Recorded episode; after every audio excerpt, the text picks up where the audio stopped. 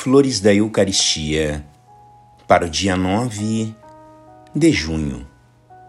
Um coração de Jesus foi o órgão, um cooperador, o um princípio e a sede do seu amor.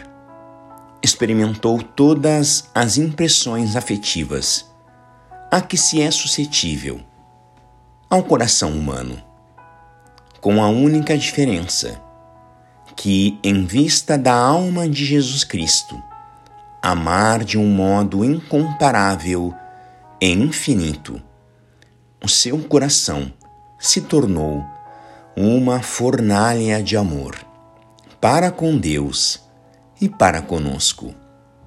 Desprendem-se de seu coração as mais ardentes e puras chamas do amor divino, que o inflamaram desde o primeiro instante de sua concepção até o derradeiro suspiro, e que após a ressurreição não cessaram nem jamais deixarão de abrasá-lo.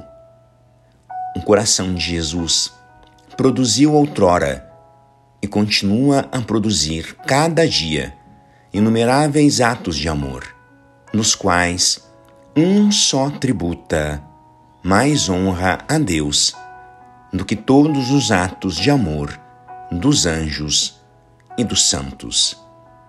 O coração de Jesus é, portanto, dentre as criaturas corporais, a que mais contribui para a glória do Criador e que merece, sobremaneira, o culto e o amor dos anjos e dos homens.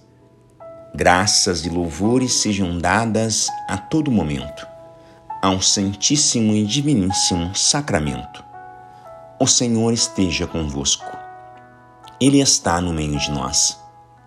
Por intercessão no coração imaculado de Maria e de São Pedro Julião Eimar, um apóstolo da Eucaristia, abençoe-vos o Deus Todo-Poderoso, Pai e Filho e Espírito Santo.